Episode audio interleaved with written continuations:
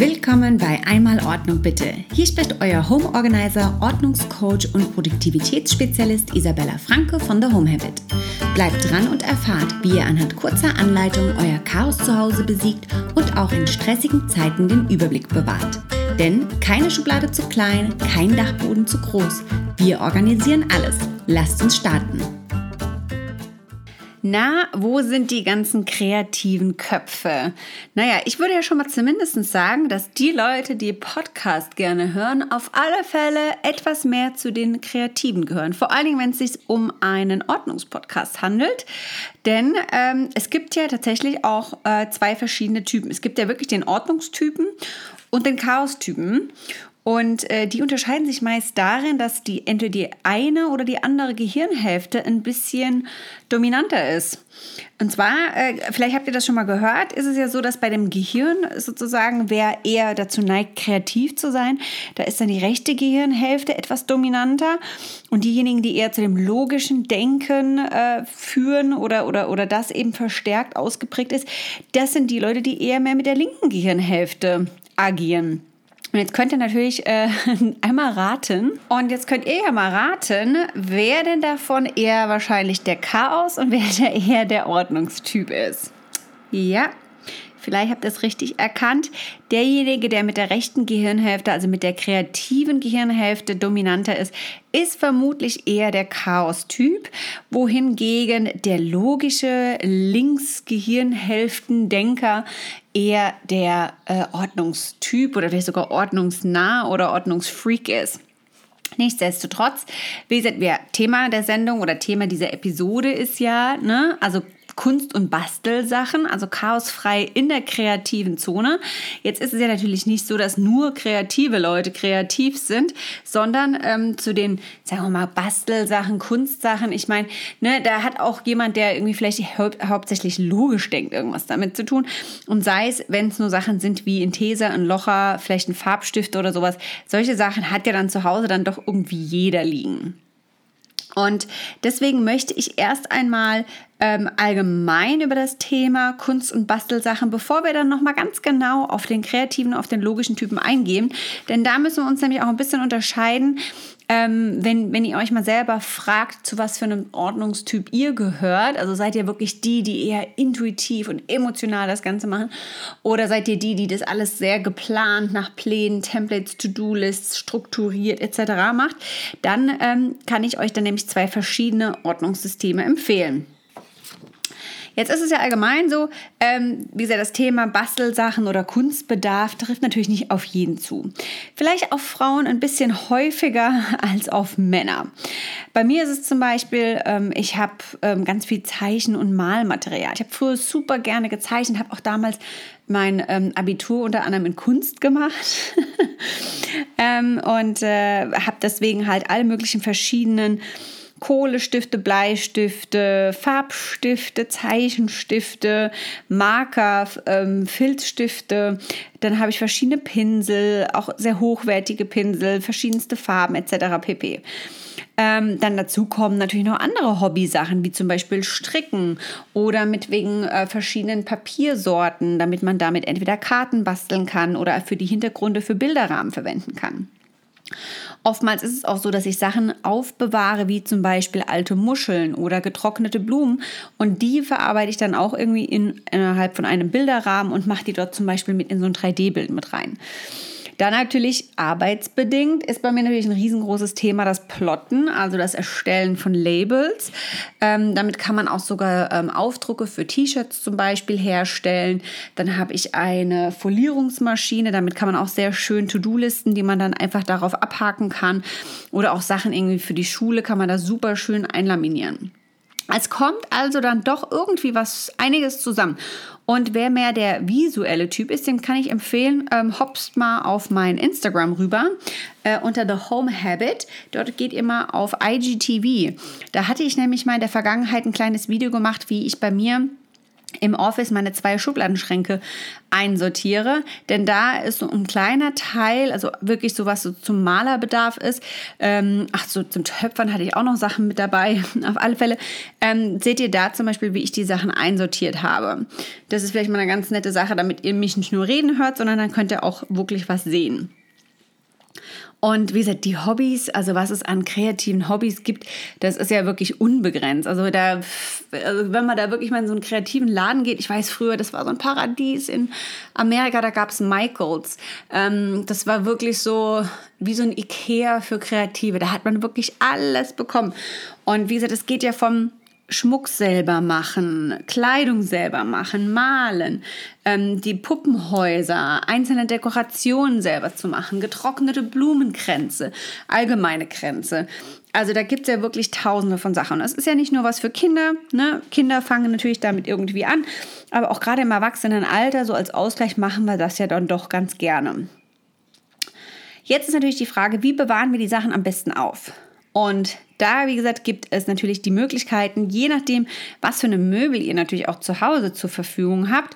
Bei mir, wie gesagt, wenn ihr das Video seht, es sind zwei Schubladenschränke, die sind unter meinem Schreibtisch und da ist wirklich ein Großteil der Sachen einsortiert. In den Schubladen selbst habe ich nochmal kleine Unterteilungen. Das sind ähm, von iDesign sind das so eine ähm, so eine, so eine Linus-Behälter nennen die sich. Das sind transparente Behälter, die gibt es in den verschiedensten Größen. Die passen super in die Schublade rein. Und da kann ich zumindest diese Kleinigkeiten nochmal unterteilen. Alternativ, wenn ihr jetzt sagt, okay, ihr habt jetzt keine Schublade, was sich natürlich für Kunstsachen immer eignet, sind Sachen wie Pappboxen, einzelne Schubladen, Körbe, Behälter. Da auch wirklich die Frage, ähm, wollt ihr es offen stehen lassen? Also sprich so, dass man sieht. Dann ist vielleicht eine, ne, eine Pappbox, die vielleicht irgendwie schön bedruckt ist, dekorativer und schöner. Oder könnt ihr das vielleicht in einem Schrank verstauen? Dann ist vielleicht auch eine transparente Box ganz gut, weil man sofort den Inhalt sieht. Aber es stört uns visuell nicht, wenn, als wenn wir das eben eine transparente Box direkt eben auf dem Regal hätten, also stehen hätten. Dazu kommen wir aber später nämlich nochmal noch mal näher drauf. Denn das hängt ja auch wirklich davon ab, was für eine Art Ordnungstyp ihr eben seid. Wichtig auch hier wie immer bei jedem Organisationsprojekt Gleiches zu Gleichem.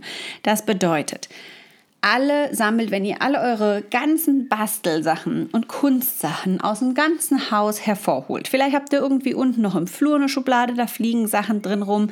Dann habt ihr vielleicht ein paar Sachen im HBR abgestellt, weil ihr gerade noch gestern mit eurer Tochter oder eurem Sohn irgendwas im Wohnzimmer gebastelt habt. Dann sind vielleicht die Stricksachen, die liegen noch hinter der Couch. Also, wie gesagt, im ganzen Haus müssen erstmal einmal alle Sachen zusammengesucht werden und dann wird Gleiches zu Gleichem sortiert. Denn nur so bekommt man auch wirklich mal den Überblick, was man denn überhaupt hat. Und ähm, wichtig ist auch hier natürlich wieder das regelmäßige Aussortieren. Also ich finde, gerade bei Kunstsachen oder Bastelsachen ist es halt oft so, ähm, wir machen irgendwie ein Projekt und es bleibt mega viel irgendwie, bleibt übrig. Und man sagt sich, auch irgendwann werde ich das definitiv verwenden. Und dann ist natürlich die Frage, ob dann dieses irgendwann tatsächlich kommt oder ob man nicht sagt, okay, Projekt ist abgeschlossen, diese Sachen brauche ich nicht mehr. Also sagen wir jetzt mal, keine Ahnung, Leute machen ein Fotoalbum und kleben da dann irgendwie noch dekoratives Papier rein und dies und das. Und haben aber speziell zum Beispiel dieses Hochzeitsalbum, haben speziell für dieses Hochzeitsalbum ganz spezifisches Papier gekauft und davon sind jetzt noch ein paar Fitzelchen übrig dann ist vielleicht die Frage zu sagen, okay, schmeiße ich dieses Papier vielleicht lieber weg. Einfach mit dem Hintergrund, weil ich sonst, wenn ich das wieder bei einem anderen Buch verwende, dann vielleicht dran denke, ach, das ist ja eigentlich das Hochzeitspapier, dabei ist es irgendwie der Urlaub äh, in den Bergen. Ähm, und äh, wie viel Stauraum verbrauche ich dafür? Und ähm, ist es die Kosten des Produktes tatsächlich wert, es aufzuheben? Oder ist es vielleicht nicht einfacher zu sagen, okay, ist zwar schade, aber ich recycle es, dafür, ähm, wenn ich nächstes Mal mein Fotoalbum für die Berge mache, gehe ich nochmal in den Laden und kaufe mir nur Papier, was genau spezifisch zu diesem Thema und zu den Motiven passt. Damit hätte man auch wiederum Zeit gespart, weil ich eben nicht in Bergen von Papieren erstmal suchen muss, ach, was kann ich verwenden, abwägen, soll ich das dafür verwenden, passt das überhaupt zusammen, sondern einfach direkt in den Laden zu gehen und es dann dort zu holen. Ähm, beim Thema Aussortieren ich kann euch mal eine kleine Anekdote von mir erzählen. Ich habe, als ich noch in äh, Los Angeles war, habe ich einmal Strickmaterial geschenkt bekommen, weil ich gesagt habe, irgendwie finde ich das aufregend, ich würde ganz gerne mal stricken ähm, lernen.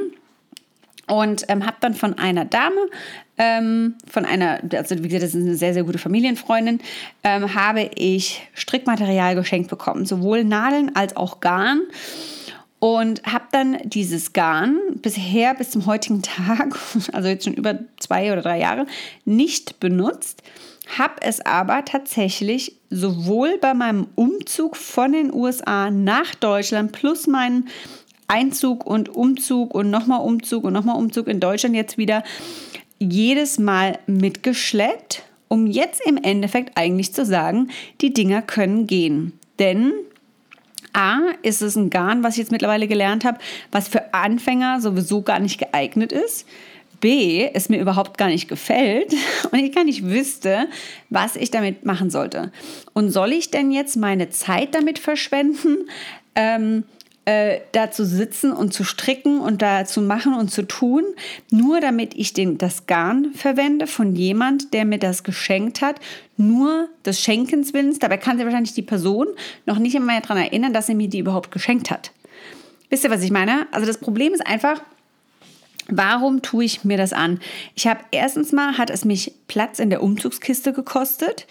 Ich habe äh, die Kosten für eine Umzugskiste, wahrscheinlich eine extra Umzugskiste, weil das irgendwie so viele verschiedene Garnsachen sind.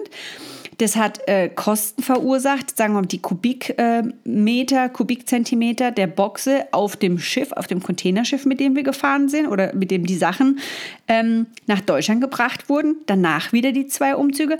Es kostet Platz in meinem neuen Zuhause. Wofür? Dass ich die Dinger wahrscheinlich eh nie benutze und jedes Mal, wenn ich sehe, ich ein schlechtes Gewissen bekomme, dass ich die Sachen, die ich von einer Frau geschenkt bekommen habe, oder von einer Freundin ähm, nicht benutze, wobei sie die wahrscheinlich selbst aussortiert hat, weil sie vielleicht gar nicht damit arbeiten möchte. Und deswegen, also solche Sachen, ganz ehrlich, die können weg. Und auch da ist es, Geschmäcker ändern sich, Stile ändern sich. Deswegen ist es auch gerade bei den kreativen Sachen immer mal wichtig, auszusortieren. Weil vielleicht, wie gesagt, ändern sich die, die, die, die Farben ändern sich. Der Style von den, von den Papierhintergründen ändert sich. Von den Stickern, das ändert sich. Von, von den Fotoalben, das ändert sich. Der eigene Geschmack ändert sich. Und vielleicht findet man jetzt nicht mehr irgendwie Polkadot cool, sondern vielleicht lieber irgendwie was gesetztere Streifenmotive. Und auch hier, die Sachen müsst ihr nicht zwingend wegschmeißen, sondern ihr könnt die ganz einfach spenden. Und gerade so Sachen wie ähm, Kinderkrankenhäuser ähm, sind super happy über so eine Sachen. Oder zum Beispiel nehmt es mit bei der nächsten, beim Kinderarzt, nehmt es mit in die Praxis und fragt vielleicht die Arzthelferin, ob ihr da so, wenn ihr da irgendwie ein bisschen Papier und Aufkleber habt, ob ihr das vielleicht mit auf den, äh, auf den Zeitschriftentisch irgendwie mit dazulegen dürft oder auf den Spieltisch für das nächste Kind. Oder nehmt es mit in die Kita. Vielleicht können die es noch irgendwie verwenden. Und wenn es gar keiner will, dann schmeißt es halt wirklich weg und dann wird es recycelt. Also, ähm, Stifte, genauso ein gleiches Thema. Ne? Guckt, wenn ihr Holzstifte habt, wenn ihr so eine Sachen macht und ihr räumt es auf und organisiert es, dann nehmt euch da auch mal kurz die Zeit, spitzt einmal alle Stifte an. Habt ihr da so einen Stift, der wahrscheinlich irgendwie mal runtergefallen ist und immer wieder abbricht, dann schmeißt ihn weg, weil ihr werdet euch jedes Mal wieder darüber ärgern. Und auch mit Filzstiften probiert sie aus. Ihr glaubt nicht, bei meiner Kleinen mache ich es regelmäßig, wie oft dann doch die Dinge eintrocknen oder dass sie ausgelaufen sind oder dass man sie wegschmeißen muss. Und man hebt sie immer weiter auf. Und so eine Sachen brauchen wir wirklich nicht, so eine Leichen brauchen wir wirklich nicht bei uns in den Schränken sammeln. Genau. Und wie gesagt, da einfach dann schauen, was bleibt übrig und das dann schön in einzelne Schubladen, Pappboxen, Behälter, Körbe einsortieren. Am besten findet ihr natürlich auch einen Platz dafür im, bei euch im Haus, wo ihr alle Sachen gesammelt aufbewahren könnt. Nicht, dass ihr keine Ahnung, Stricksachen im Flur habt, Sachen, die so Office und so ein bisschen Bastelbedarf irgendwie im Büro habt und dann aber die Farben und die Marker und dies und das wieder woanders. Deswegen schaut, dass ihr alle Sachen an einem Ort aufbewahren könnt. So könnt ihr ganz schnell nachvollziehen, wenn etwas fehlt, wenn etwas nachgekauft werden muss. Und vor allen Dingen auch, ähm, Kindern macht es ja Spaß zu basteln. Und Kinder finden vielleicht auch eure Bastelsachen ganz interessant. Das Problem ist aber zum Beispiel, manche Sachen können gefährlich sein. Ich habe zum Beispiel ähm, zwei, drei Skalpelle da, weil ich die brauche bei meiner Plottermaschine, um die Folie abzuziehen. Ich habe ähm, zum Töpfern habe ich um den, ähm, den, den, wie heißt das denn? Ist das Lehm? Ähm, Klee? Nee.